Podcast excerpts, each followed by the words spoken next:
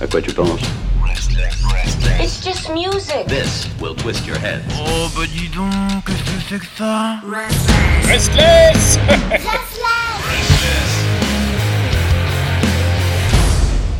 Bienvenue à vous toutes et à vous tous, bien sûr, aujourd'hui pour cette deuxième édition, deuxième émission autour de la littérature, émission Restless qui s'appelle Overbooké.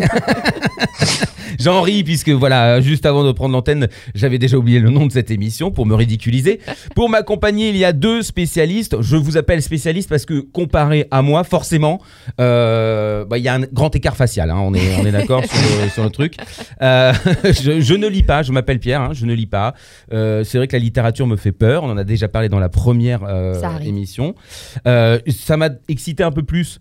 Euh, on verra ce que ça va donner avec les mois qui vont passer. Mais là aujourd'hui, donc, vous reconnaissez euh, bien sûr la voix de Marjorie. Salut tout le monde. ah, mais elle est dans les Avec studios la particularité que je suis en France et dans les studios pour une fois. Donc Voilà. on se voit en face à face avec Pierre là. Elle est venue à pied, mais ça a pris du temps. Mais voilà, tout, tout s'est fait. Je Ravi, je suis ravi de te voir dans le studio, euh, toujours aussi resplendissante. Merci beaucoup. Ça me fait très très plaisir d'être ici, d'entendre ma voix encore une fois avec des retours. Ça faisait longtemps que ça m'était pas arrivé. J'ai l'impression de revenir euh, sept ans en arrière, là où on s'est connus. Ah oui, ça FM. me fait très très plaisir. Il y a Tom qui lui n'est pas en studio, mais on le voit nous Pas en encore. vidéo. Euh, salut Oui, Tom. euh, en France, salut, salut. en France, mais pas dans les studios. Alors euh, t'es bien installé là, on voit. euh, t'es chez toi, euh, t'es- t'es tranquille. D'ailleurs, on aurait pu faire un très beau euh, screenshot si euh, on avait été tous les trois à la même table, mais là, ça serait un petit peu, un petit peu moche quand même avec la, La prochaine fenêtre, fois, euh, écoute. Bah alors vous êtes Ouais. deux passionnés de euh, littérature à votre façon, comme on l'a euh, expliqué dans la première émission. Et aujourd'hui, nous allons traiter de deux sujets. Un qui vous tient à cœur euh, de par l'organisation, je dirais. Oui. Et l'autre euh, de par sa situation géographique. C'est parti. Restless. Et euh, pour le premier sujet, euh, Tom, de quoi ça parle? Eh bien, le premier sujet peut paraître très simple, puisque c'est que faire de ces livres. Euh, Ah. C'est-à-dire, est-ce qu'on doit les garder, est-ce qu'on doit les revendre, est-ce qu'on doit les donner, les offrir? En gros, est-ce qu'on a chez soi une grosse bibliothèque, ou est-ce qu'on préfère euh, les dispatcher euh, tout simplement? Et on a deux, deux façons de voir les choses Oui. très, très différentes avec Marjorie. Donc, euh, ça va être, ça va être intéressant. Euh, C'est très philosophique finalement comme, euh, comme question. Ça touche un peu à la philosophie, ouais, effectivement. Ben, on, va, on va voir ça. Alors qui veut s'exprimer en premier, Tom? Oui, parce que effectivement, tu, tu parles de philosophie, je pense que ça correspond bien à la philosophie de vie, puisque c'est euh, pour prendre, si on prend dans les extrêmes, est-ce que tu préfères l'objet, le livre, ou le contenu Parce que si c'est le contenu qui t'intéresse, t'as pas vraiment besoin de, de le garder derrière. Et euh, moi, c'est vrai que je, je garde pas beaucoup les livres, parce que déjà, bon, je suis pas, je suis pas un minimaliste, mais euh, moins je possède de choses, mieux je me porte. Donc, euh, quand je finis un livre, en fait, en- si je sais que je le relirai pas, euh, je vais probablement euh, l'offrir à quelqu'un ou le mettre dans une bibliothèque ouverte, euh, comme il y a un peu plus, un peu partout maintenant, ou bah, essayer de le vendre tout simplement pour pour se faire un peu d'argent, parce que pourquoi pas. Pour pouvoir en racheter d'autres. Pour pouvoir en racheter d'autres derrière, et oui, parce que c'est une l'économie est difficile. Alors, du coup, euh, si tu me, coup- me permets un petit peu de, de rebondir euh, sur, euh, sur ce que tu disais, euh, peut-être une question. Comment est-ce que tu sais si tu vas euh, devoir relire un livre ou pas? Parce que je t'explique, moi, j'ai des livres où effectivement je me dis, oui, je vais les relire, mais en fait, j'ai une pile de livres que je n'ai pas encore lus qui m'attend. Et au final, les relectures passent un peu après. Donc, comment est-ce que tu abordes le, le sujet, toi, de ton côté?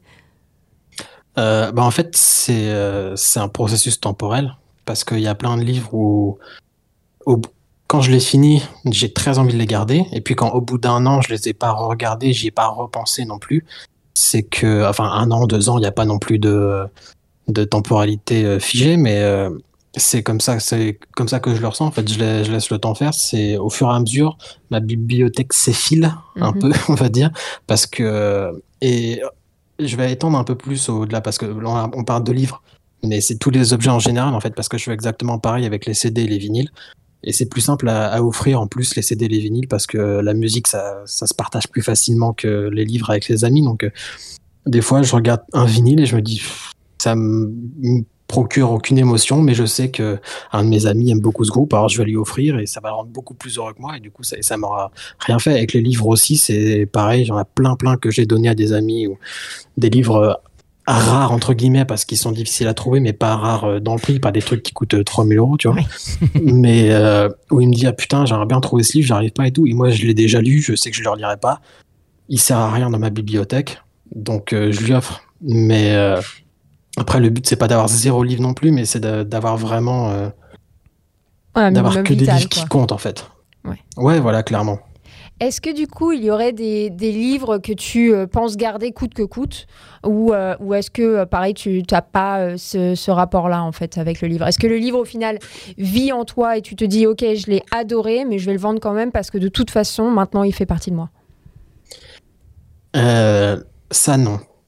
Enfin, il y a des livres que je revendrai jamais parce que, comme beaucoup d'objets, ils sont liés à des, à des émotions, en fait, à juste Mhm. à des souvenirs émotionnels par, par rapport au- à ce que ça représente soit dans ma vie ou soit si on me l'a offert. euh. Mais euh, oui, j'ai j'en ai même, j'en ai mis à côté de moi, c'est pas très radiophonique, mais parmi les livres que je, re- que je revendrai jamais, j'ai ce livre-là, donc c'est, euh, en fait, c'est une édition euh, américaine Barnes Nobles, enfin c'est même un, un magasin de, de livres Barnes Nobles, et ils rééditent des classiques qui s'appellent Leatherbound Classics, donc ils font des belles éditions avec euh, des, voilà, c'est vraiment des très beaux livres. Bon, par contre c'est qu'en anglais. Et euh, quand c'est des livres que je sais que j'aime beaucoup et que j'ai déjà lus parce que je, sais que je vais pas forcément les relire, bah ça tu vois, ça fait ça fait beau dans la bibliothèque et en plus, je peux dire que, que je l'ai lu quoi. Donc ça ça combine euh, ça combine les deux, c'est esthétique, c'est émotionnel aussi. Ce que j'ai mis l'autre à côté qui nous servira dans la prochaine émission, c'est l'intégrale de Lovecraft. il, est- Ah ouais. il vient de me sortir une brique. un- euh, un vous ne voyez pas, mais c'est le, magique. le beau, le beau pavé. Mais oui, mais en fait, euh, j'ai fait un. Parce qu'en fait, j'ai j'ai switché à un moment dans ma vie. Et euh, ça va faire une, une anecdote très rigolote. Euh, quand je suis sorti du lycée, que j'ai commencé à me vraiment à la littérature, j'achetais tout et n'importe quoi. J'avais vraiment. Aujourd'hui, j'ai moins de 50 livres. Hmm. Donc, c'est pas- pour les gens qui aiment beaucoup lire, c'est pas beaucoup du Hmm. tout. C'est rien du tout. Mais euh, voilà, rien du tout. Mais à l'époque, j'avais- j'achetais vraiment beaucoup, beaucoup, beaucoup de livres et j'en avais peut-être 500, mais j'en avais lu très peu. Et du coup, en fait, c'était, ça faisait, oui, ça faisait une très belle bibliothèque. C'était, tu rentrais chez moi, c'était blindé de livres, c'était, on disait, waouh, incroyable. Mais en fait, j'en avais pas lu 5%, donc ça, ça va rien. Et à un moment donné, j'ai switché dans ma tête, je me suis dit, je vais afficher à la vue de tout le monde que les livres que j'ai lus. Hmm. Et tous ceux que j'ai pas encore lus, ils seront cachés dans un placard. Et c'est là que je vais voir ceux que j'ai vraiment envie de lire et ceux que, que j'ai achetés pour la frime, en fait. Et c'est comme ça que le truc matérialiste a un peu, un peu switché dans ma tête. où Je, je me suis dit, OK, il y a peut-être des livres que, que, voilà, que je voulais avoir dans ma bibliothèque pour, euh, pour faire le gars, le poseur, ni plus ni moins, en fait. et que, et qu'au final, c'est qui ne me servent à rien, quoi. Y a beaucoup des gens qui, qui font ça. Oui, bah alors c'est marrant, moi j'ai le rapport un peu complètement inverse. J'aime beaucoup euh, avoir une, bibliothèque assez pleine chez moi. J'ai à la fois les livres que j'ai déjà lus euh, et des livres que je dois lire. Donc grosso modo c'est 60-40, 60 que j'ai déjà lus, 40 que, que je dois lire. J'ai euh, entre 300 et 400, 400 livres à la maison, même si j'essaye de réduire, on est toujours dans, dans ces chiffres-là, donc donc c'est compliqué, sachant que je déménage assez souvent. Mais pour moi, c'est un vrai plaisir d'avoir euh, ma bibliothèque à, la maison et de la voir. J'ai pas, euh, j'ai, alors oui, ça me fait plaisir quand des gens arrivent chez moi et, voient et complimentent, tu vois. Mais j'ai moins, euh, c'est vraiment pour moi en fait. C'est vraiment mon plaisir de voir ce que j'ai lu, ce que j'ai encore à lire, et ça m'aide aussi. On en parlait dans la première émission. Moi, j'ai pas vraiment de mémoire en fait. Ça m'aide aussi à me rappeler, à me dire ah bah tiens, tu vois, classique russe, ils sont tous devant moi. J'ai lu ça, ça, ça et ça. Maintenant, je m'en rappelle, etc. C'est aussi un petit peu un aide-mémoire Mhm. De les avoir euh, en face de moi. Et puis euh, pour euh, pour rebondir un petit peu sur sur ce que tu disais encore Tommy, moi j'ai beaucoup beaucoup de mal à vendre mes livres. J'ai essayé un petit peu quand j'ai déménagé de, Hong Kong. Et en fait, à chaque fois que je vends un livre, j'ai l'impression de vendre un gamin, en fait. Euh, et Ah ouais. du coup, Alors là, on est quand même dans quelque chose d'assez violent. euh. Ah, on, on est sur 500 gamins quand même. J'ai- j'ai trop C'est de pas mal. J'ai trop, trop, trop de mal. Euh, en fait, euh, je, ouais, j'ai un respect euh, pour, pour l'objet. Euh, ça m'arrive dans certains livres, en fait, d'écrire un petit peu des trucs dedans, mais pas beaucoup. J'essaye, euh, grosso modo, quand je finis de lire, un- de, de lire un livre, Hmm. il est quasiment aussi neuf en apparence que qu'avant, grosso modo. Euh, donc j'ai ce, ce, ce vrai respect-là pour l'objet. Et tu vois, quand je vends mon livre, je sais pas dans quelle main il va, je ne sais pas comment il va finir, T'as peur qu'il soit maltraité. Ou Exactement. en tout cas pas aimé comme toi tu l'as aimé. Exactement. Alors après, j'ai j'ai beaucoup de plaisir à donner mes livres à des amis quand je sais que euh, Hmm. c'est un- une bonne recommandation. Je me dis là, ouais, là, ça fait sens, là, pas de problème. Euh, mais d'une manière générale, euh, vendre mes livres à des étrangers, genre sur le Bon Coin ou des choses comme ça, c'est j'ai essayé, je j'y arrive pas. Du coup, euh, je paye très cher mes déménagements. Alors juste moi pour faire un petit un petit résumé là, toi Tom effectivement tu, tu tu laisses vie au livre, c'est-à-dire qu'après être passé par toi, à part si vraiment il est lié à quelque chose de très intime. Euh, t'as- tu lui laisses la liberté de pouvoir aller euh, euh, nourrir l'esprit euh, de quelqu'un d'autre. Toi, tu as un peu plus de mal parce que tu as de l'émotion de chacune de tes lectures. À un moment, ça va être compliqué. hein. Non, mais ça me fait ça même avec les livres que j'ai pas aimés, en fait. J'ai du mal à m'en séparer aussi. Mais alors, parce qu'il y a, il y a le- il y a l'émotion, évidemment. Après, euh, tu parles de, de mémoire, toi, euh, Marjorie, parce que c'est vrai, Ouais. bon, moi, j'ai pas de mémoire non plus. Donc, euh, c'est vrai que même les CD, des fois, je me dis, ah oui, c'est vrai, ça existe. Oui, parce que je suis vieux, donc j'ai encore des CD. Et euh, je, les, je les encode encore. Vous imaginez le délire, alors que je peux les écouter. Mais bon, bref. euh, Est-ce qu'il y a aussi cette notion de. Quand on garde, je me tourne vers Marjorie, parce que euh, toi, tu les gardes. Est-ce qu'il y a cette notion aussi de quantification, de, de- de pouvoir quantifier le nombre de bouquins que tu as et de voir cette, euh, cette masse et de te dire, voilà, il y a tout ça qui passait par moi. Est-ce qu'il y, a- y un moment une fierté de, quand on garde ces bouquins, de savoir qu'on a lu tout ça? Je Pas une fierté, mais une, une joie en tout cas. Oui, alors pour le coup, je pense pas que ça fasse partie de, de la démarche de, de pourquoi je garde mes livres. En fait, Mhm. j'ai cette fierté effectivement de, de lire beaucoup parce que enfin, j'adore ça. C'est vraiment ça, m'apporte un, un vrai bonheur, quoi. Mhm. Euh, mais d'un autre côté, tu vois, sur les 400, 500 livres que j'ai à la maison, je sais que j'en ai au moins autant chez mes parents encore. Donc ils sont pas, euh, ils sont pas tous là. Et il y a plein de livres que j'ai plus ou euh, qui sont en dématérialisé, etc. euh, Mm. que je vois pas non plus. Donc j'ai, euh, je, je- je garde une trace en fait de tout ce que je lis sur une application et c'est plus quand je regarde cette liste-là où je me dis, euh, voilà, là, là, il y a quasiment tout. Alors, pas tout, parce que j'ai appris à lire à 4 ans, donc euh, voilà. Euh, ça fait de, de, de, de 4 à. Je crois que j'ai commencé à 20 ans à vraiment euh, suivre ce que je lisais. Donc, euh, donc il y a un gap, mais, euh, mais c'est plus, euh, plus dans ce sens-là pour as moi. une ouais. bibliothèque virtuelle finalement dans cette application. Elle s'appelle comment cette application Juste pour faire. euh, Goodreads. D'accord. Tom? Et oui, j'ai aussi cette, euh, cette liste, sauf que moi, elle est manuscrite. Et, euh, et des fois, ça m'a. Wow. Parce qu'à chaque, fois que- à chaque fois que je finis un livre, je, je l'écris dans un, dans un carnet. Ouais. Et, euh, et ça m'arrive des fois de juste de refeuilleter les pages pour voir. euh, effectivement, il n'y a pas non plus une fierté incroyable, mais il y a ce petit truc de dire, Attends, j'ai quand même. Sûr. mais- J'ai quand même vé- vécu, vécu des trucs, quoi. Et par contre, avec le truc des livres audio, c'est vrai que, bon, ça- on, on y reviendra dans un autre épisode avec les liseuses, livres audio et Ouais. tout. Mais en revanche, ça m'est déjà arrivé euh, de racheter en physique un livre que j'avais écouté en audio D'accord. pour pouvoir l'avoir physiquement parce qu'il m'avait plu à ce point-là. Et là, tu le gardes Et là, et là, je le garde, oui. Non, parce que tu, Oui, peux- bah, tu pourrais le relire. Non, mais tu pourrais le relire juste pour avoir la lecture de ta propre lecture, pas le, pas le son de la voix que, que Bien tu sûr, entends. bien sûr. Euh, alors, en question bête, mais euh, il y a bien des livres qui vous, qui vous plaisent pas. Je veux dire, Oui. forcément, euh, dans, dans tout ce que vous, êtes en train de, de, de, de- de dévorer, il y a des trucs qui vous plaisent pas. Ceux-là, vous- t'as pas de mal à t'en débarrasser, toi, Marjorie Ben si. euh, Ah, quand même. j'ai- Un livre est un livre, ok, même s'il n'est pas bon. euh, alors effectivement, ça va être un peu plus facile pour moi euh, de, le- de le laisser partir, mais, mais j'ai quand même du mal. hein. Franchement, c'est un enfer. Et sur tout le reste, j'ai pas du tout ça. Donc je, Oui, c'est spécifique Voilà, j'ai un la côté un peu minimaliste aussi, un peu, mais sur les livres, pas du tout. Mais alors, pas du tout. C'est le seul truc où je mets pas de limite en fait. Et en dehors des livres, des, les bouquins sur les peintres, les bouquins, enfin tout ce qui est en dehors de la lecture, ça tu as aussi, vous avez? J'ai pas trop, j'ai des livres un petit peu plus de, de voyage et tout ça qu'on m'a Mhm. offert, euh, que j'aime beaucoup et sur lesquels je reviens assez souvent, mais, euh, mais j'ai pas, tu vois, Oui. livre de, pein- de peintre, etc., livre de, de table à café Oui, en voilà, fait. c'est ça. pour, le, pour le coup, j'en ai pas. Tom? Ouais, j'en ai eu quelques-uns. euh, pareil, on m'en a offert aussi des, euh, bah, justement des livres de peintres, euh, Bekchinski, euh, pour, euh, pour ne pas le citer. Et, mais après, j'ai beaucoup de livres.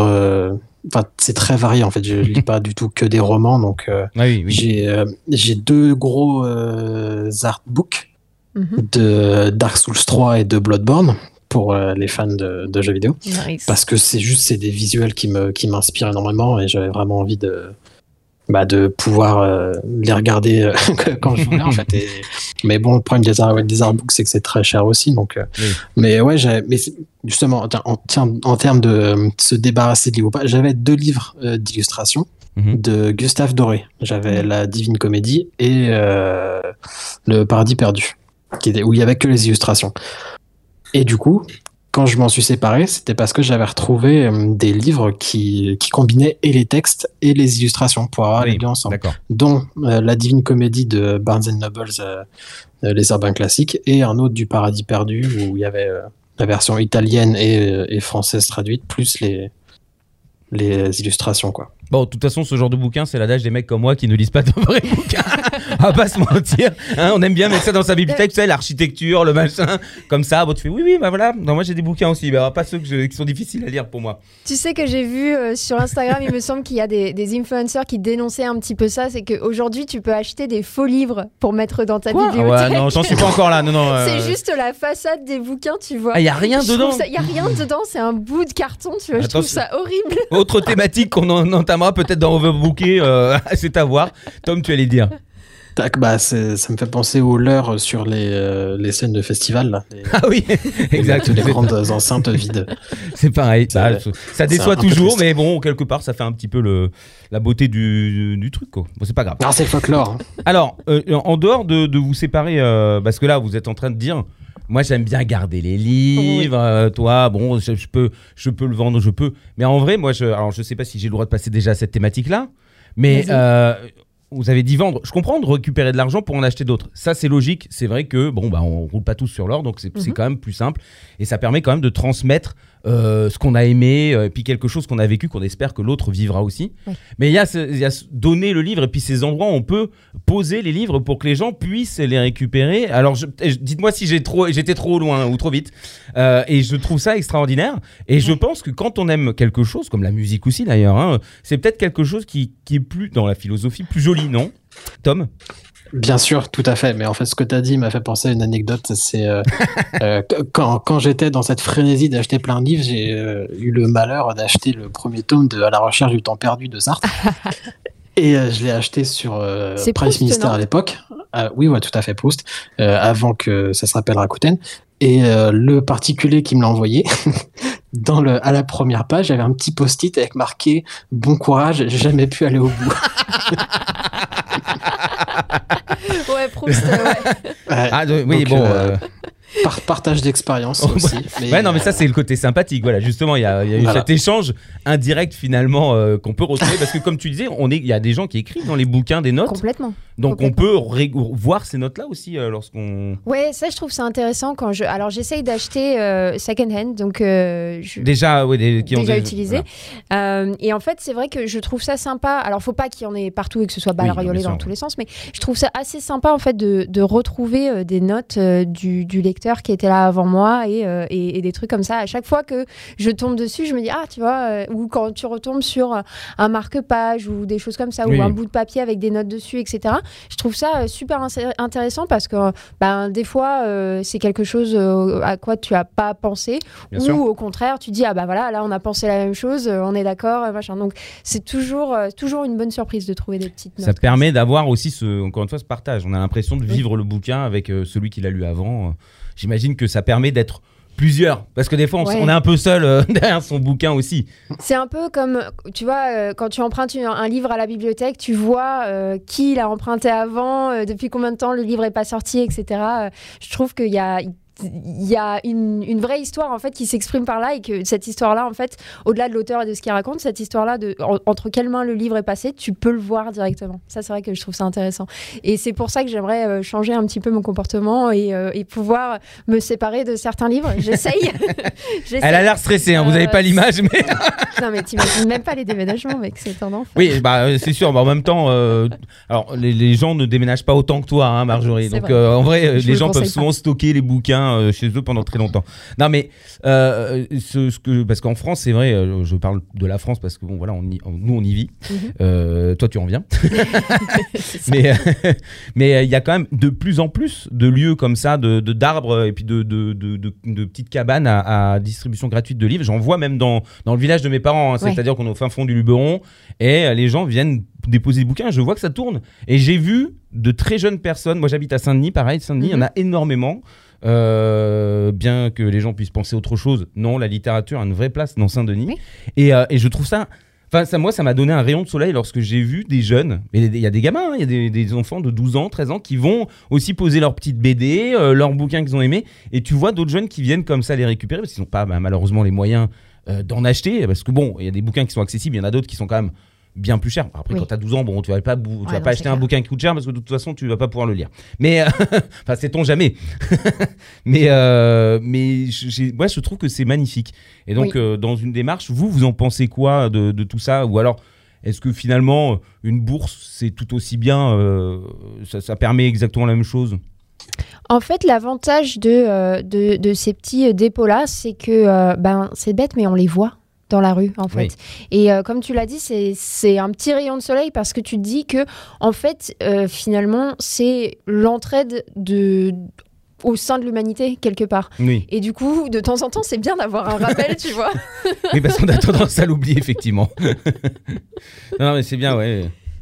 Toi, Tom? Ouais, non, bah moi je suis, je suis totalement pour. Il y en a un qui a été mis euh, dans le, un, un centre commercial près de chez moi il y a, il y a quelques années. C'est vrai que moi je dépose même des CD en fait. hein. Encore plus C'est surprenant. censé, c'est, censé être pour les livres, mais euh, tu vois, plutôt pareil qu'ils pourrissent dans, euh, dans une case ou dans un placard. Moi je fous les livres et les CD.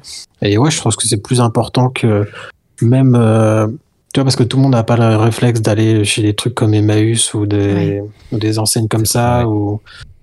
Et puis, euh, voilà, c'est comme tu le dis, Marjorie, on les voit et ça, ça donne. euh, bon, moi, c'est dans, au fin fond centre commercial, donc c'est pas terrible, mais celles qui sont dans des parcs qui sont bien fermés et tout, ça, je trouve que c'est plutôt, euh, plutôt cool, quoi. Comme, comme vue de voir la, culture qui est un endroit aussi visible.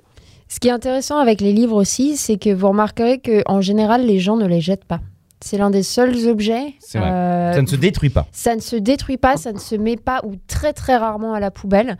C'est un objet qui quelque part est respecté par euh, beaucoup de monde et ça, ça traverse un petit peu. J'ai l'impression que ça traverse les cultures, que ça euh, traverse les classes sociales, que ça traverse un peu tout. En fait, c'est c'est euh, universel de d'avoir ce respect pour le livre. Alors c'est c'est un truc que je trouve intéressant justement par rapport à ce support-là. Tom? Ouais, je suis d'accord. Le seul que j'ai essayé de brûler, c'est un code civil une fois, une fois que j'avais eu ma, ma licence de droit. Ok, on te pardonne. Parce que je, me- je m'étais dit, euh, c'est bon. c'est- dis il bravo faut que- aussi. il, il- il faut que j'exorcise ce truc. Donc j'ai euh, essayé d'y foutre le feu, je n'ai pas réussi. Mais Ah, merde. euh, sinon, mais il y a, il y a les, les magazines aussi qui, bon, ça, ça, ça se jette plus facilement. Oui. Mais Oui. C'est vrai que, Mais on y Ah laisse bah le cœur. On y laisse le cœur aussi. hein, Excuse-moi de te couper. ouais, bien, bien sûr, non, pas de souci. Mais euh, parce que les seuls magazines que j'ai lus récemment, c'est euh, les Ciel et Espace, c'est des bimensuels, je crois.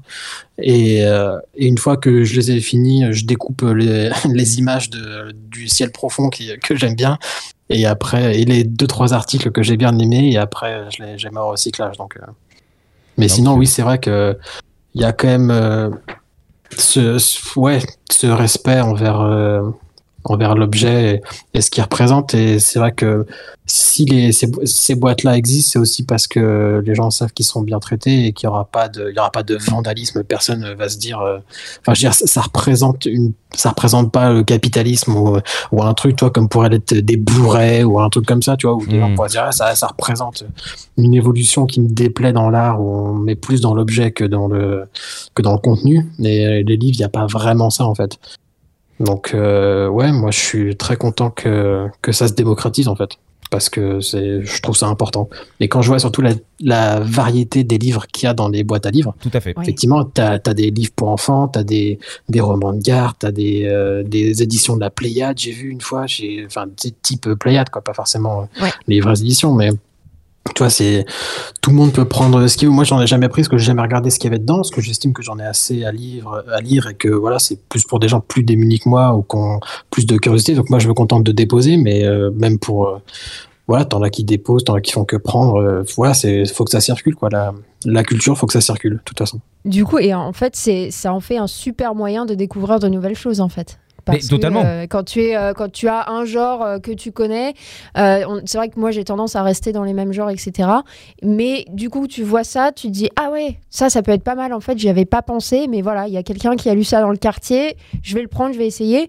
Au pire, tu vois, ça me coûte rien. Si ça me plaît pas, je Tout le ramène et voilà. C'est ce que j'allais dire, c'est-à-dire que même pour des personnes comme moi qui ont un peu peur de, de lire ou de se lancer dans un bouquin, tu peux aller le chercher et puis euh, trouver plus ou moins l'histoire qui te semble être euh, la plus intéressante pour toi Mhm. et, euh, et tenter, tenter la lecture Exactement. et peut-être te permettre justement de partir dans une grande aventure euh, de, de lecture et de, de tas de bouquins et après de le ramener en plus parce que tu auras cette, cette espèce de dynamique euh, alors, en dehors du partage que vous avez parce que vous êtes de grands lecteurs moi de me dire ah peut-être que quelqu'un va faire comme moi et, et trouvera euh, cet élan pour, euh, pour s'intéresser à d'autres livres je trouve que c'est pas mal il y a des gens aussi qui les déposent euh, librement comme ça dans des zones euh, couvertes pour Ouais. pas qu'ils soient euh, humides Et puis c'est moins chiant que de s'inscrire à la bibliothèque. T'as pas, t'as pas Ah, à créer un compte ou un truc comme on ça. peut faire du bruit dans la rue ça va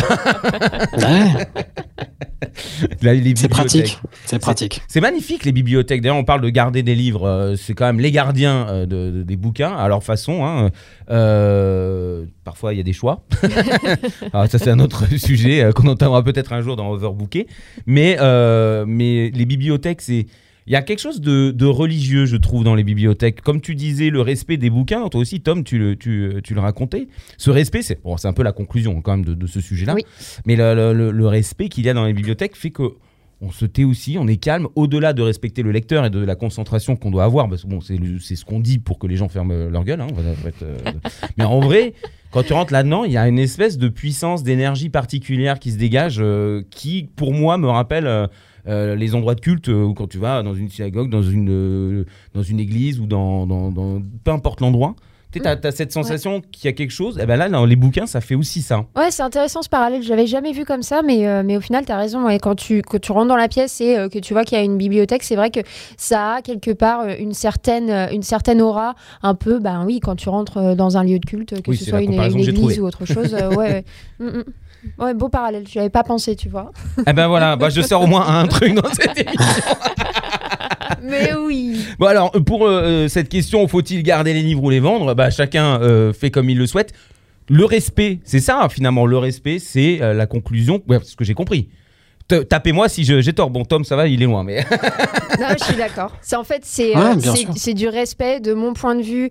Euh, je respecte le livre et du coup j'ai du mal à le faire circuler parce que j'ai un peu peur du devenir du livre. J'ai l'impression, Tommy, arrête-moi si euh, voilà, mais j'ai l'impression que toi c'est un peu l'inverse, c'est que tu respectes tellement le livre que tu sais qu'il ne doit pas se limiter à toi et qu'il doit euh, continuer de faire son travail de livre en fait.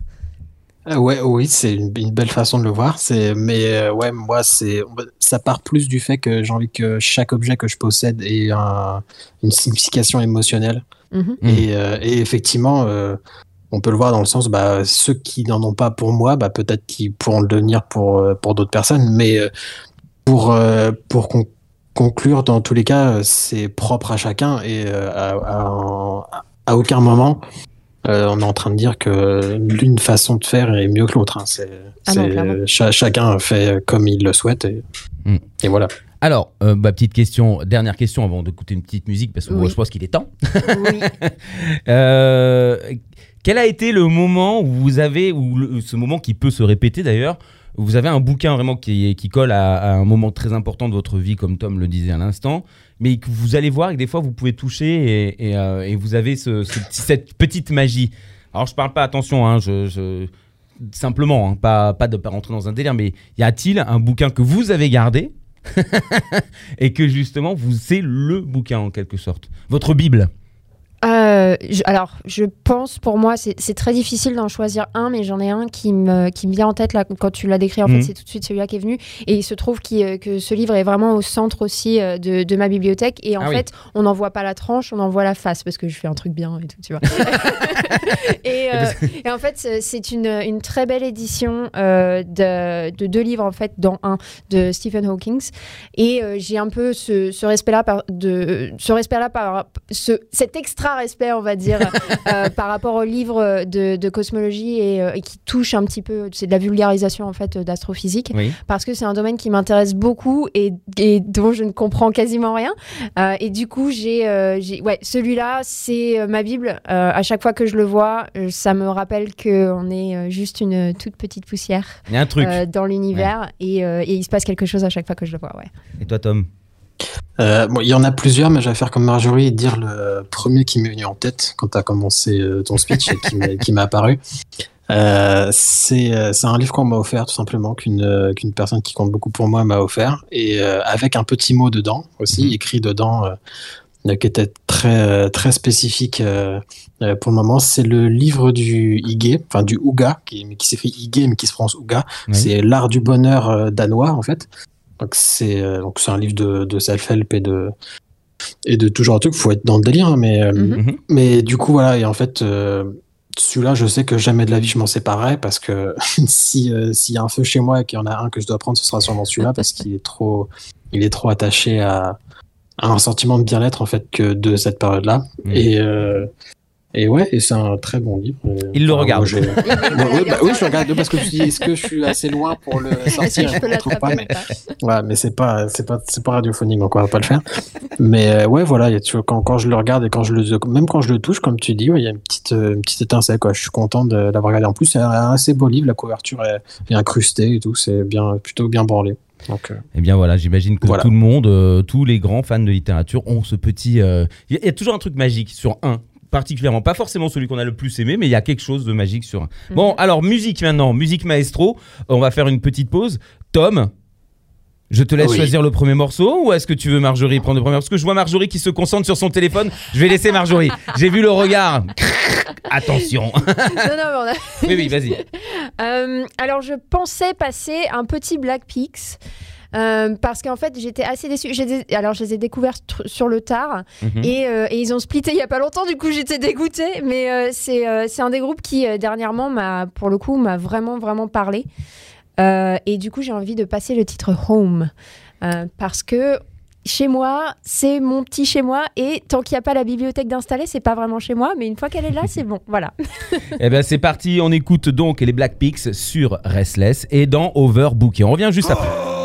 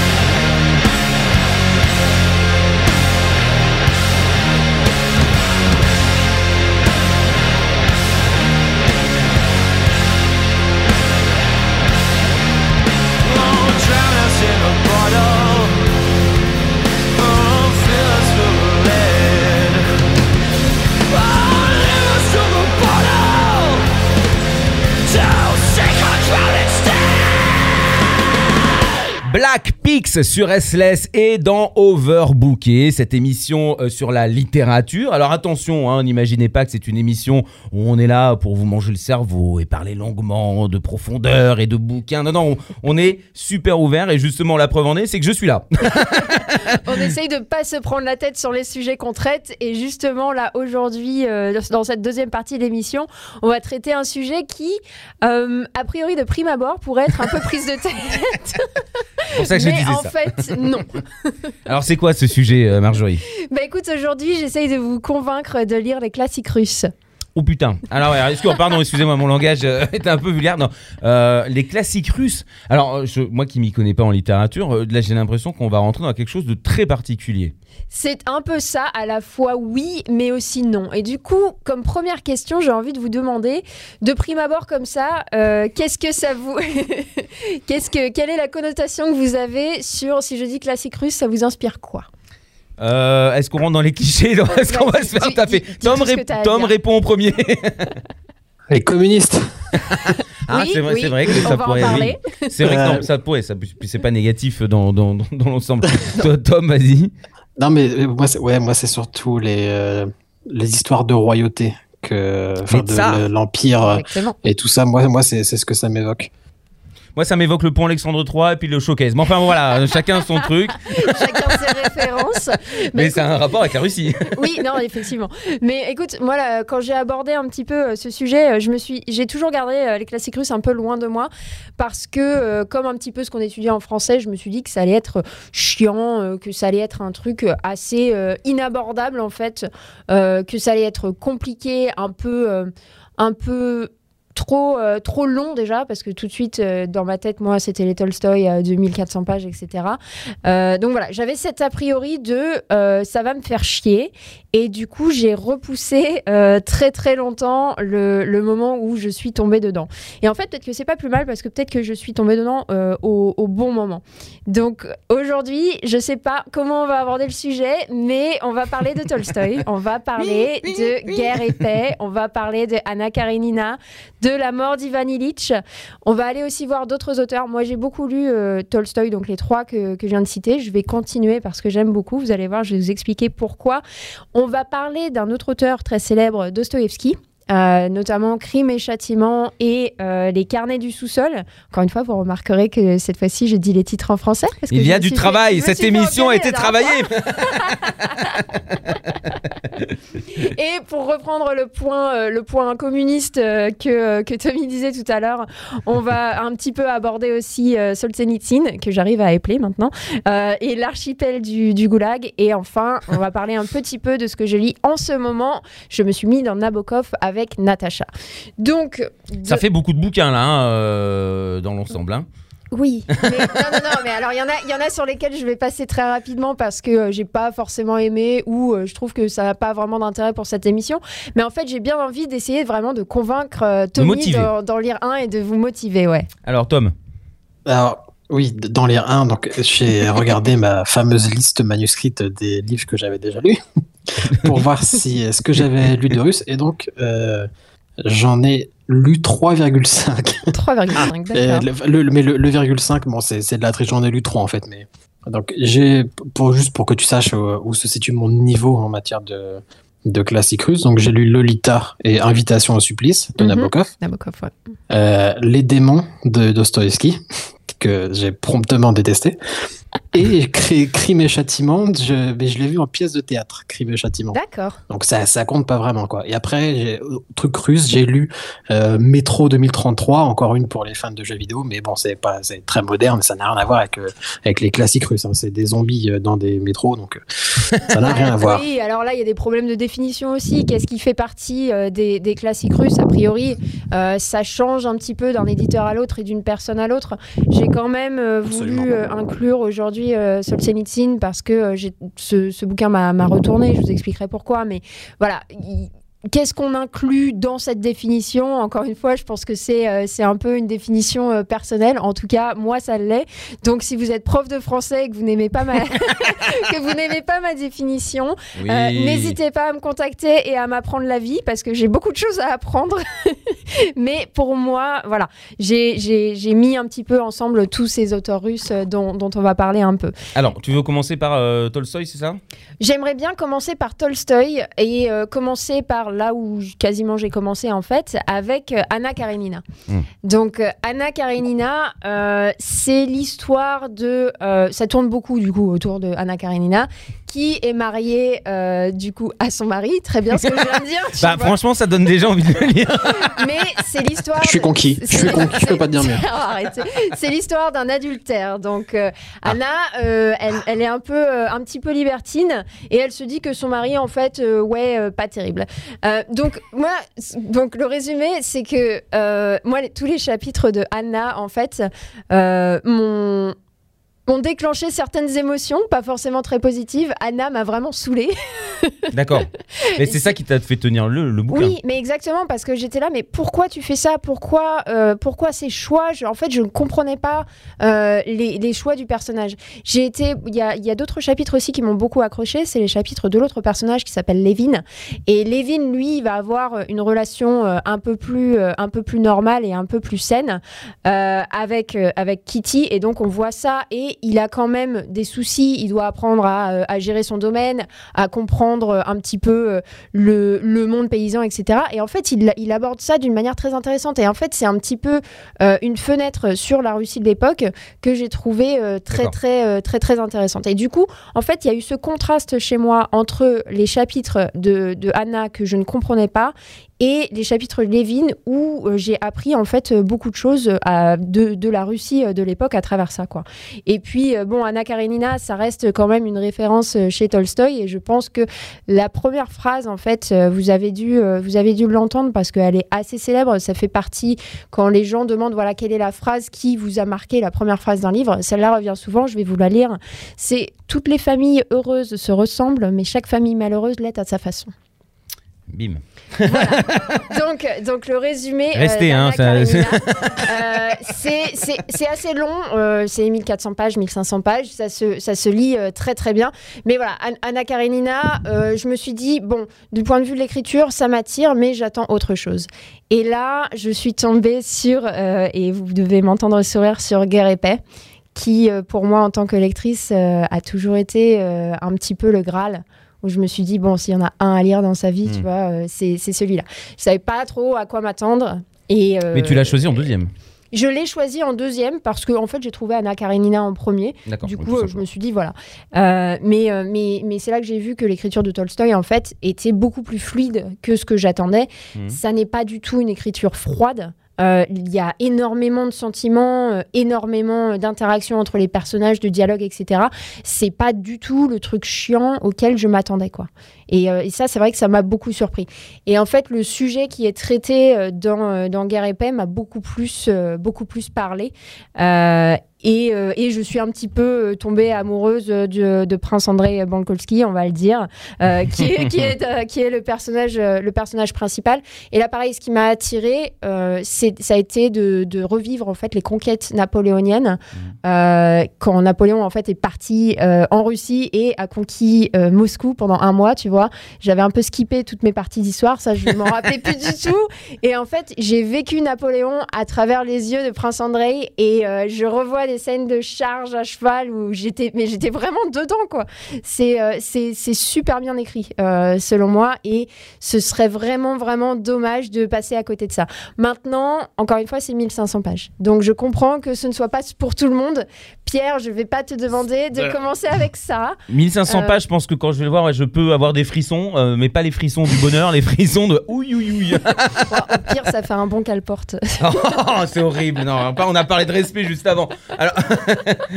non, mais moi, ce que je. pas- Tu n'as pas encore parlé du troisième bouquin. Oui. Mais euh, est-ce que, alors je- moi encore une fois, je suis celui qui s'y connaît pas du tout en littérature, donc je sais que ce que je vais dire peut, peut faire mal à- aux oreilles de certains. Mais euh, Tolstoï, c'est quelqu'un qui, euh, qui est vachement dans la description, qui est vachement dans, dans, dans le. Il, il décrit vraiment ce qu'il y a à l'intérieur d'une personne, c'est ça, dans, dans tous ses bouquins? Alors, Parce que là, des deux exemples que tu as donnés, c'est ce que moi j'en ressors. Il y a, un peu de description, mais en fait, euh, ça passe beaucoup par du dialogue et de l'interaction euh, sociale. J'ai l'impression que les Russes, euh, de ce que j'en vois à travers, ça, sont quand même des êtres très, très sociaux et que déjà, il y a une, certaine hiérarchie et des classes sociales qui, sont établies dans les livres et tu le vois. Et il y a des interactions entre qui rendent le truc vraiment intéressant. Donc, est-ce qu'il y a de longs passages descriptifs à la Tolkien, etc. Ben, au final, pas tant que ça. D'accord.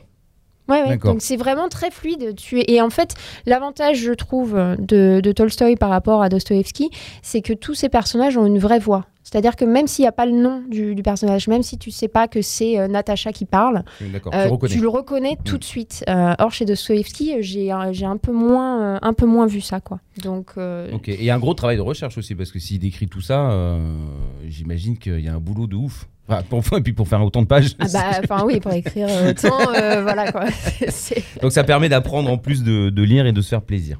Exactement. Je te laisse continuer, excuse-moi de cette petite aparté. Et ben, je vais enchaîner du coup peut-être avec, euh, avec Dostoevsky que euh, j'ai beaucoup moins aimé sur la forme. Par contre, sur le fond, je l'ai trouvé beaucoup plus intéressant. Là où euh, Tolstoï va parler de la, de la haute société euh, russe et euh, de, de la paysannerie russe et de leurs interactions, etc., euh, Dostoïevski, dans Crime et Châtiment, va vraiment aller chercher des questions beaucoup plus, beaucoup plus philosophiques. Donc, Crime et châtiment, en fait, euh, c'est dans le titre, c'est l'histoire d'un euh, d'un personnage en fait qui s'appelle Rodion Romanovitch Raskolnikov, qui va commettre un double homicide. Euh, et ça, c'est vraiment, pour le coup, je vous spoile pas, hein, c'est pas la fin du livre, c'est vraiment tout au début. et en fait, c'est intéressant de voir comment il se justifie à lui-même ce crime au début et comment, au, travers du livre, il va complètement changer de perspective et au final devoir vivre avec son meurtre. Mm. Et en fait, le châtiment, au final, c'est un peu ça. C'est euh, comment tu vis maintenant en sachant que, euh, que, tu as tué, euh, que tu as tué deux personnes. Quoi. Il joue aussi un petit peu euh, au chat et la souris avec, euh, avec la police. Il y a aussi beaucoup d'histoires de famille, etc. Sinon, ce ne serait pas un classique russe. Il y a toujours euh, voilà, beaucoup de, de personnages. Après, la critique que j'ai justement sur Dostoevsky, c'est que les voix des personnages sont beaucoup moins marquées. J'ai eu beaucoup de mal en fait à me resituer, à savoir qui était qui,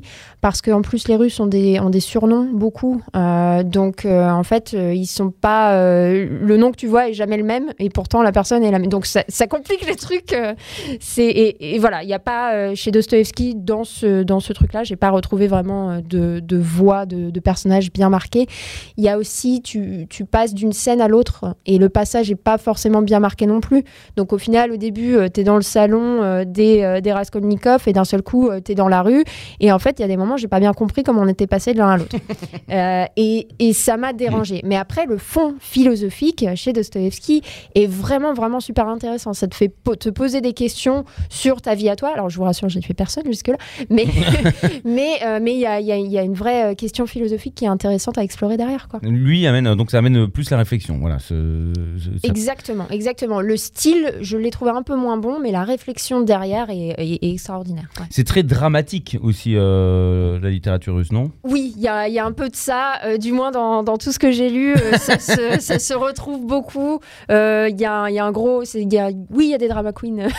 Non, non, bah, c'est euh, c'est un petit peu la culture de l'Est euh, qui, qui veut ça, de toute façon. Je suis polonais, c'est pour ça que je me permets de dire ça. Euh, attention, hein, pas, de, pas de malaise. Jusque-là, tu tiens, d'amalgame. tu, tu, voilà, tu tiens un tome, c'est bon là euh, Est-ce que pour l'instant, Est-ce que je fais pencher la balance, sachant que je n'ai pas encore abordé le livre que je veux vraiment te faire lire Euh, T'as le droit de dire non. Oui, oui, si, euh, poten- potentiellement. Après, moi, je suis euh, ouvert aux nouvelles expériences. hein, donc, euh, mais ah oui, Anna Karenine, c'est c'est l'un des premiers qui m'est venu en tête euh, quand euh, quand on a parlé de classique russe, où je me suis dit tiens ça quand même, beaucoup de gens en parlent. Mais effectivement, ça, c'est plus quelque chose que j'essaierai de trouver en livre audio, tu vois, parce Mhm. que je sais que les 1500 pages en papier, je sais que ça va me gonfler au bout d'un moment et je préfère euh, me faire deux heures avant de, avant de dormir euh, chaque soir que, Ouais. que de me flinguer les yeux avec euh, Est-ce que tu les, as en- toi les aussi, indélicatesses des Russes. ouais. Oh. Est-ce que tu as aussi euh, toi euh, sacralisé un petit peu comme j'ai pu le faire guerre et paix ou pas du tout? Euh, pas vraiment. Ça fait partie tu sais, des gros noms que je regarde, mais, mais de loin. Tu vois, je me, je me suis jamais intéressé, donc euh, j'ai jamais vraiment. euh, Il y, en- non, il y en a un autre putain qui a un nom un peu pareil aussi que euh, Orgueil et préjugé, tu vois. Pour moi, c'est un peu le même truc. Oh, c'est- de loin. longtemps, j'ai détesté. non, mais tu vois, c'est les, les Ouais. gros livres de loin classiques où, avec, avec une, une esperluette au milieu, au Ouais. milieu de deux mots. Et, et, euh, et voilà, je me suis jamais vraiment euh, penché, mais, euh, mais je, sais, mais ouais, je sais même pas de quoi ça parle en temps parle. Donc, euh, Ouais, mais quand je l'ai abordé, mais je savais pas du tout euh, non plus de quoi euh, ça allait parler, donc j'ai été surprise en fait de retrouver Napoléon dans le cast en fait, et, euh, et surprise de, de revivre un petit peu beaucoup euh, l'histoire euh, par rapport à ça. Et je je suis pas, tu vois, film de guerre ou des choses comme ça, Mhm. euh, ça m'intéresse pas outre mesure. Mais là, en fait, Tolstoï, il y a vraiment euh, une, une... c'est tellement bien écrit que j'avais vraiment c'est même pas la scène qui se déroule devant mes yeux en fait c'est j'étais dedans c'est quand euh, quand prince Andrei Bolkonski la première fois voit Napoléon qu'il est étalé sur le, le, le champ de bataille en train de mourir il voit Napoléon au loin putain j'ai vu Napoléon à travers ses yeux quoi vraiment j'étais sur le sur le champ de bataille En quoi. même temps, Tom n'est pas tombé amoureux euh, du, de- du Voilà, héros du bouquin. tu tomberas peut-être euh, amoureux d'un autre personnage je sais pas mais euh, mais oui bon ouais. Alors, sinon, euh, tu- là maintenant, est-ce que là maintenant on arrive au livre que tu veux tenter euh, de, de faire lire à, à Tom? En tout cas, de lui donner l'envie de, de lire. Et puis, euh, tout- toutes, le les prochain personnes, achat. toutes les personnes qui nous écoutent par la même occasion. Exactement. Bah écoute, on peut, on peut se lancer. En fait, c'est euh, La mort d'Ivan Illich. C'est là que j'ai commencé, moi, les classiques russes. Je l'ai fait pour une fois en audio, celui-là. Euh, il est pas très long, je pense qu'en livre, ça doit être l'affaire de euh, 100, 200 pages, vraiment Ah oui. 250 maximum. Ça n'a rien à voir. Donc ça a beau être un Tolstoy, tu vois, c'est c'est quand même euh, assez, euh, assez, assez rapide. Juste à cause de ça, quoi. Bon, bah, Attends, voilà, attends, j'ai pas fini mon pitch. l'émission est terminée, merci. Merci, au revoir. Non, pourquoi j'ai choisi celui-là? C'est parce que tout simplement, il rassemble la forme et le fond. Euh, là où Dostoïevski il avait le fond sans la forme, ici, pour moi, on a tout. C'est un livre qui m'a mis une, grosse claque. Déjà, bon, je parle là non plus, je ne vous spoile pas. La mort d'Ivan Illich, euh, c'est la mort du personnage principal, et en fait, euh, on vit ça avec lui, et c'est là tout l'intérêt de la chose. Sur la forme, pourquoi, euh, pourquoi le style est très puissant, c'est qu'en fait, il, Tolstoï a réussi à, à faire euh, des distorsions euh, spatio-temporelles dans son écriture. Tu commences en suivant un, juge qui, du coup, s'établit dans la société. Tu vois qu'il a beaucoup de succès, il bouge beaucoup, il déménage beaucoup, etc. Et tout ça, toute cette partie-là de sa vie est traitée en seulement quelques pages Hmm. Au bout, quand tu arrives au- à la fin du livre, on est sur l'agonie de ce personnage. Il est enfermé dans une petite pièce, il est en train de mourir et ça prend une vingtaine de pages. Alors comme ça, ça n'a pas l'air alléchant, je vous, je vous l'accorde. Voir euh, la, la- la mort euh, de, de quelqu'un, en plus de- dans les conditions assez horribles, euh, sur, Moi, ça sur, m'allèche, une, hein. sur une vingtaine de pages, voilà. Mais, mais en fait, euh, c'est que tout au, tout au long de... J'allais dire que moi ça m'excite de ouf. Après bon euh, voilà, il n'y a, y a rien de pervers dans la- dans- là-dedans, mais si c'est bien écrit, c'est ça qu'on en fait on veut savoir comment il écrit. C'est je pense. que Bien sûr. ça. Ouais, mais c'est c'est ça, en fait. euh, Tu, tu, tu démarres, en fait, en quelques pages, il arrive à te donner toute la vie d'un gars. Euh, et dans, euh, encore une fois, il déménage beaucoup euh, à travers la Russie, etc. Et il y a cette distorsion qui s'opère. Et sur la fin, il est voilà dans une pièce, en train d'agoniser, en train de. bah, alors sur tout le long de son agonie, en fait, il repasse euh, sur sa vie. Et c'est là que le fond intervient. En fait, il Mhm. se pose des questions de fond vraiment sur sa vie. Euh, au début du livre, vous l'avez compris, il allait, euh, il, il était très, il, il était à la recherche du succès matériel, social, etc. Et en fait, sur la fin de sa vie, quand il, il, il voit qu'il est en train de mourir, euh, il se rend compte que en fait, c'est un poids pour sa famille, euh, que sa famille ne l'apprécie pas euh, du tout. Euh, sa femme n'est pas très présente pendant, pendant son agonie horrible et il ne trouve de répit qu'avec un de ses servants en fait qui lui est pris pas vraiment de. de- c'est un- mélange, je dirais, euh, potentiellement de- d'un peu de, de pitié, mais aussi de beaucoup de respect, en fait. Mmh. Et il l'aide tout simplement à trouver des positions confortables. Parce que sur la fin, en fait, euh, c'est vraiment euh, une, une agonie assez longue et, et assez horrible. Et en fait, il y a, il y a cette scène où euh, j'ai le nom du personnage qui est juste là, euh, Gerasim, voilà, c'est ça, euh, le, le nom de son servant. Et en fait, il y a cette scène où, euh, où Ivan lui met les pieds en fait sur ses épaules pour avoir les jambes relevées. Mhm. Et il se trouve que c'est une position confortable. Et en fait, tu vois ce lien qui se crée entre les deux, là où Ivan est vraiment tout seul. En, train de, de décéder, il est repassé sur sa vie, il s'est dit voilà, j'ai fait des erreurs à ce moment-là, à ce moment-là, à ce moment-là. Il voit que sa famille n'est pas là pour l'aider, que toutes les relations qu'il avait l'ont déserté, et il trouve euh, ce répit et cet amour en fait avec, euh, avec ce servant. Et le moment est pour le coup euh, assez magique. Voilà. Bon, maintenant qu'elle nous a raconté toute l'histoire, finalement, on n'a pas besoin de. je plaisante, bien évidemment. Il faut, c'est magnifique. Non, non, mais euh, il y a, l'écriture et la façon, euh, bien sûr, dont, dont tout est fait. euh, là. Mais moi, tu me l'as vendu là. hein. Tu sais quoi Ouais, Tu me l'as vendu parce que. Non, mais c'est un truc qui. euh, De toute façon, ça amène à la. Tu connais mon amour de la philosophie, par contre. Mhm, euh, oui. euh, pas la grande philosophie, mais celle de, de la réflexion et de, de vraiment beaucoup réfléchir et de revenir sur soi, de, de, de, de- de prendre du recul sur qui on est, ce qu'on fait, etc. Peut-être un peu trop parfois. Euh, mais, euh, mais du coup, ça me donne envie de le lire parce que ça me donne l'impression que je peux avoir d'autres clés aussi euh, de, de, par ce, de par ce livre. Moi, c'est c'est quelque chose qui, en tout cas, moi, m'attire. Donc, tu sais quoi, je vais noter euh, ce bouquin-là et j'en- je pense, à pas la prochaine émission, Ça va être un Mais- peu compliqué, ouais. mais sinon, on va, falloir que je fasse vite. laisser le temps. On va Mais voilà, laisser le temps. sinon, je, je vais essayer. Je pense que je, je vais le faire. Je vais le noter, hein, vraiment. Vraiment. To- Tom, toi? Bah, je l'ai noté pendant que tu parlais, moi, donc euh, oui. C'est, je, je le lirai sans, sans aucun doute. Bien sûr, toutes, ces, in- toutes ces informations, euh, si vous n'avez pas tout retenu, hein, tout est sur restless.com, rstlss.com. Vous, euh, vous, tout simplement, vous allez sur le site, vous tapez overbooké avec la petite, euh, euh, la petite loupe. Voilà, parce que je, ça me La petite loupe. C'est Denis Marceau. À la radio, c'est toujours bien. Euh, en podcast, encore mieux. Euh, donc, ça y est, bah, tu as, réussi à nous convaincre. Alors, est-ce que tu n'as pas choisi un petit peu ce bouquin, en dehors du bah, fait que tu as, eu- t'as eu ton coup de cœur, mais est-ce que tu l'as pas un petit peu choisi aussi parce que tu sais qu'il est rapide et qu'il il a une efficacité? Oui, bah, ça, ça joue. C'est que forcément, euh, bon, si tu te, te lances sur euh, guerre et paix et que euh, les 100 premières pages, c'est chiant pour toi, tu sais que derrière, il y en a encore 1400 autres. forcément, c'est compliqué.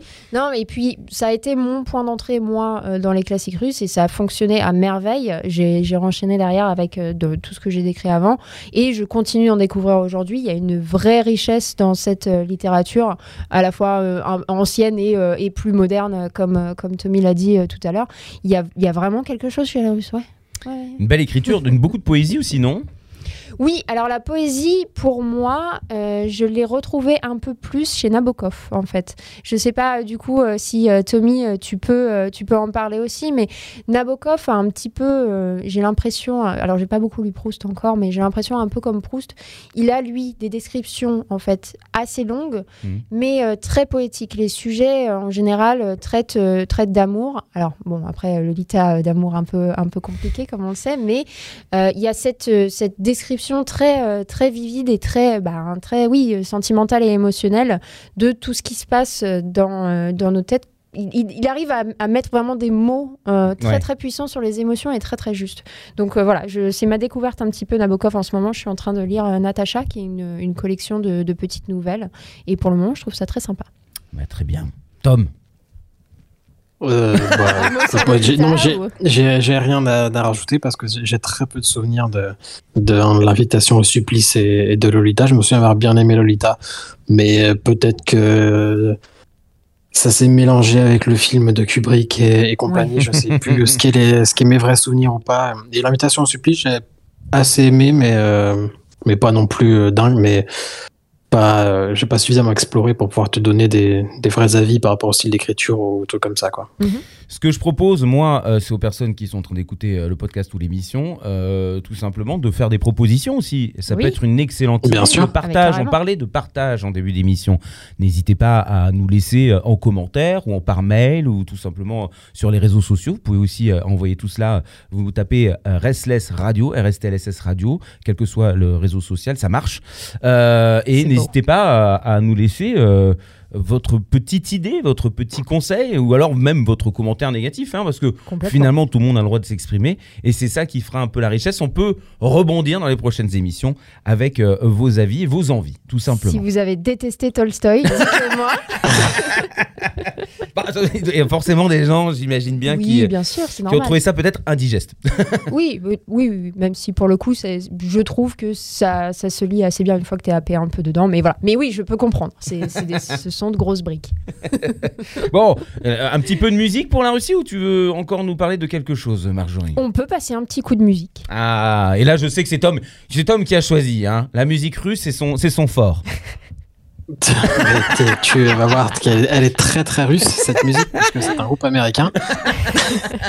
Bravo. Euh, non, mais en fait, le, le premier truc euh, que, euh, à quoi ça m'a fait penser, c'est euh, euh, le morceau to the, to the Key of Evergreen de The Devil's Prada, puisque au milieu Ah. du morceau, il y a un passage ambiant Mhm. dans lequel il y a une lecture d'un passage de Lolita de Nabokov. Ah. Donc il y a- il y, a un sample de, de Lolita. Donc ça m'a fait penser à ça. Le link. Perfection. Eh ouais. Perfection. Le, le lien est fait. Bah écoute.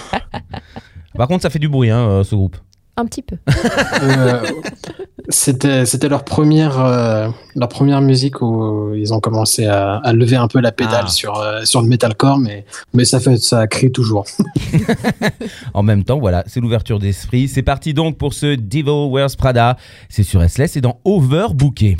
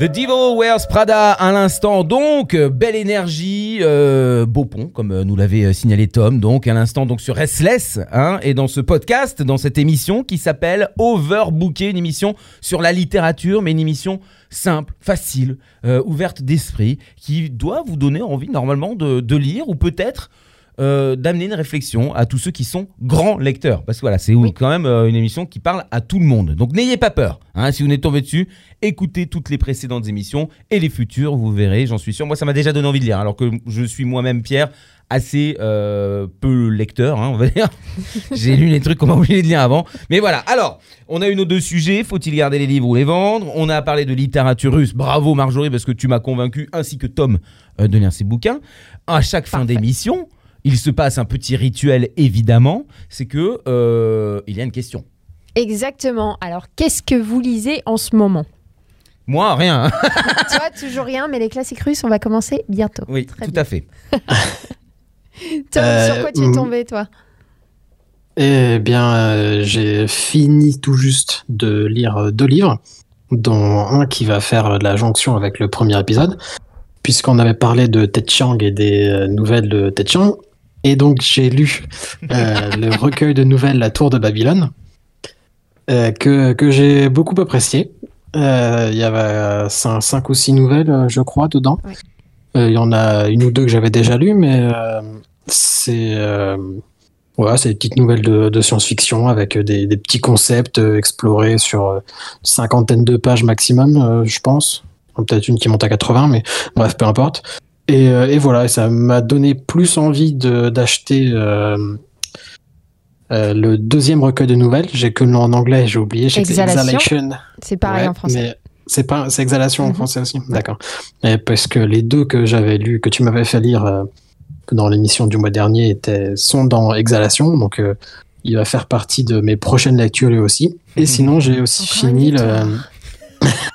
j'ai fini le, le gros roman pour le coup, euh, Elantris de Brandon Sanderson, euh, qui est un roman de, de dark fantasy, euh, de à peu près à peu près 1000 pages aussi. euh, et, mais qu'un standalone dans la, dans la bibliographie de Brandon Sanderson. Donc, euh, c'est, on peut lire que lui et pas se taper les cinq ou six tomes qui suivent. et, euh, et j'ai adoré, j'ai trouvé vraiment excellent. C'est curieusement son premier gros livre qu'il a fait. Je pensais qu'il l'avait fait entre deux, trois tomes des archives de Rochard ou des, des Fils des Brumes, mais non, c'est le premier gros livre qu'il a fait, je crois. Mhm. Et, euh, et c'est incroyable pour un premier livre, comme c'est. euh, pareil, comme tu disais tout à l'heure, chaque personnage, t'as pas besoin de savoir qui parle, t'as pas besoin qu'on te dise qui parle pour t'en rendre compte. C'est, il y a vraiment un style différent en fonction des, des personnages euh, explorés. C'est, voilà, c'est, fantastique et j'aurais aimé euh, l'avoir lu avant. Voilà. Ouais, Sanderson, je pense qu'on y, on y reviendra. Euh, Sanderson est un auteur qui est très très énervant et à la fois très bien quand tu es lecteur, c'est que il sort énormément énormément de livres. Donc euh, contrairement à Game of Thrones où on attend toujours euh, George Martin tu- de- qui, qui nous donne en fait la suite, Sanderson non. Sanderson c'est euh, un ou deux livres par an facile Ah ouais. et c'est des gros. Ouais. Ah non non mais c'est un monstre le mec et c'est toujours aussi bon. Tout ce que j'ai lu de lui est, est vraiment vraiment fou quoi. Donc Elantris je le mets sur la liste. Bon, très bien. Alors ça, c'est les deux bouquins que vous retrouvez encore une fois euh, à l'écrit. hein. Si vous n'avez pas bien entendu, allez sur slS.com pour retrouver ces deux références. Marjo? Oui, et ben moi, ce que je lis en ce moment, je vous avais dit, il me semble, la dernière fois que euh, j'allais lire euh, All Systems Red de Martha Wells. Je suis désolée, j'ai pas le, titre en français, Euh, mais je l'ai lu, je l'ai trouvé excellent, un peu, un peu court. Je suis un peu restée sur ma faim, mais bon, en même temps, côté marketing, ça, ça marche puisque j'ai très envie d'acheter la suite. Donc voilà. Et, en fait, avec Tommy, je sais que, tu écoutes beaucoup de livres, toi. Et encore une fois, pour faire écho au thème qu'on avait la dernière fois, euh, j'ai écouté euh, la dernière question de Isaac Asimov. Euh, et euh, et- et- et c'était mais c'était fantastique, c'était excellent. Ça va ça va chercher un petit peu dans, dans des concepts de physique, mais je vous rassure, vous n'avez pas besoin de, de connaître grand chose. Mais mais j'ai trouvé exceptionnel. Le film, le final est exceptionnel. C'est cette dernière phrase euh, remet tout en question et, et c'était génial. J'ai eu des frissons. Je peux pas tout raconter. oui Oui, ça, faisait euh, partie. euh, je sais pas si tu l'as écouté euh, sur YouTube ou sur une appli, parce que la chaîne YouTube française Axolot, donc par Patrick Beau, il avait fait par un moment des lectures de petites nouvelles de science-fiction comme ça, donc des trucs qui dépassent rarement les 30 ou 45 minutes, où il avait mis des petites musiques d'ambiance. En plus, il a une très belle voix, il articule très bien, donc c'est très très agréable. Donc ceux qui veulent aller l'écouter. La chaîne tapez euh, Axolot euh, et la dernière question sur YouTube, je pense qu'elle tombera très vite. Et euh, parmi les super nouvelles de science-fiction qu'il avait lues, il y avait aussi euh, La bibliothèque de Babel de Jorge Luis Borges et, et le- Les 9 milliards de noms de Dieu de Borges aussi. Non, euh, je sais plus de qui, mais qui m'avait marqué, qui était euh, vraiment pas très court et très. euh, C'est vraiment le, le dernier paragraphe, la dernière phrase qui te met un, un uppercut et c'est vraiment très très bien. C'est marrant que tu parles de Borges parce que j'ai commencé à lire aussi euh, dans le but, euh, moi, d'améliorer mon espagnol. Et, c'est vrai que c'est très, euh, très succinct aussi et c'est très, très fort. Je me souviens, moi, de- de- d'une nouvelle que j'ai lue où, en fait, il, il rencontre son lui du futur, en fait. Et, et de là, on découle que- quelque chose de vraiment intéressant. Mais pareil, ça prend une bonne ampleur en seulement quelques pages. C'est un bonheur. Ok, voilà les conseils. Encore une fois, vous retrouvez tout ça sur restless.com. Overbooké, hein, tout simplement. C'est pas compliqué à trouver. Et euh, n'hésitez pas. Encore une fois, je le répète, hein, je sais que je, me répète, mais c'est important à nous donner, vous aussi, bah, vos conseils, euh, vos, petits, euh, vos petits coups de cœur. On est là pour partager un moment. La littérature, on l'a dit, c'est quelque chose qui se passe de main en main. Et puis, bah, pour l'occasion, de voix à oreille. Exactement. On en revient au, au livre à écouter. Voilà. Euh, mais ça aussi, il faudrait que je me penche là-dessus parce que peut-être que ça peut débloquer euh, Bien sûr. euh, les- la, la peur de, de la lecture. On, on verra bien. Du coup, on va se quitter là-dessus, sur, sur vos bons conseils. Mhm. Qui a envie de clore cette émission musicalement parlant Alors, je vois que ça gigote à ma gauche. Euh, je suppose, Tom, que tu vas laisser Marjorie euh, choisir le dernier morceau. Bien sûr, je, je laisse la main. En attendant, euh, je te remercie énormément, Tom, encore une fois, pour, euh, pour euh, ton implication dans cette émission. Euh, et puis, pour tout ce que tu nous as dit, c'est toujours très, très intéressant pour une personne comme moi qui ne lit pas. Ça ça m'ouvre les yeux sur, sur quelque chose, un monde qui m'a fait peur pendant très longtemps. Et deuxième émission, vous arrivez déjà à me torturer un peu le, le, le cerveau pour, pour aller à la lecture. Donc, euh, je pense que la mission va être, euh, va être réussie d'ici la fin de l'année. Je pense que ça devrait être bon. Donc, merci beaucoup, Tom. Et puis, on se retrouve le mois prochain. Et bien sûr, et tout le plaisir est pour moi. Allez, Marjorie, je te laisse euh, choisir ce morceau. Puis, je te remercie bien évidemment aussi. Eh ben merci à vous deux aussi, c'est toujours un plaisir, surtout d'être dans les studios avec toi Pierre, Ah ça, bah faisait, oui ça faisait un moment. J'ai eu euh, une idée euh, pendant qu'on passait un des titres, en fait, j'ai envie de, de passer Deftones, You've Seen the Butcher, parce que en fait ce clip est au milieu euh, d'une d'une bibliothèque dans laquelle pour le coup on maltraite un peu les livres, mais je ne leur en veux pas euh, et, et cette chanson est géniale, cet album est top, donc je me suis dit autant se faire plaisir. Et ça, c'est du son restless. Exactement. Merci beaucoup à vous deux, merci à vous toutes et à vous tous d'avoir écouté Overbooké. Rendez-vous le mois prochain. Bye bye. Salut Salut.